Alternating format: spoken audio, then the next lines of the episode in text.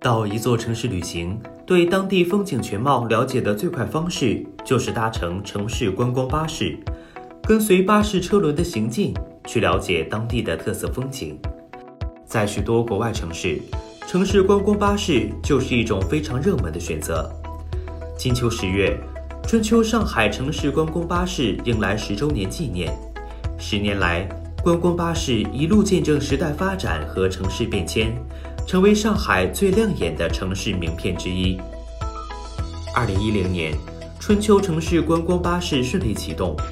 观光巴士以双层敞篷的红色车身，配以涂鸦风格的上海著名景观，吸引着世界游客的目光。十年来，观光巴士车辆由十辆增加到二十三辆，两条线路发展到四条，累计行驶超一千万公里。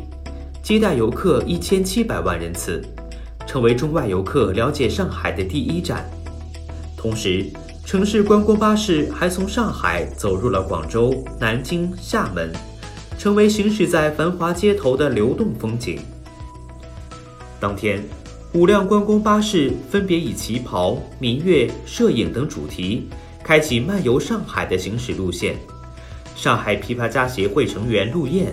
带领了一群爱琵琶的孩子们组成的半弦乐队登上了观光巴士，孩子们嘈嘈切切、错杂弹的琵琶声和老上海的建筑相得益彰，分外惹人喜爱。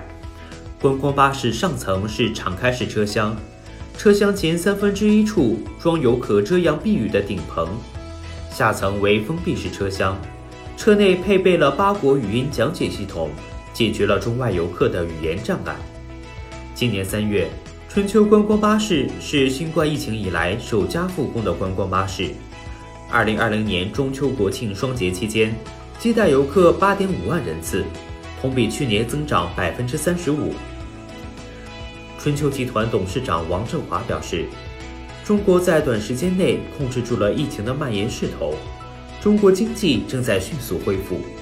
春秋正在围绕六十四条永不拓宽的马路。”推出“微游上海”系列产品，迄今已组织五万余名本地游客，通过对建筑、历史、人物故事的讲解，引导市民游客感受上海的魅力。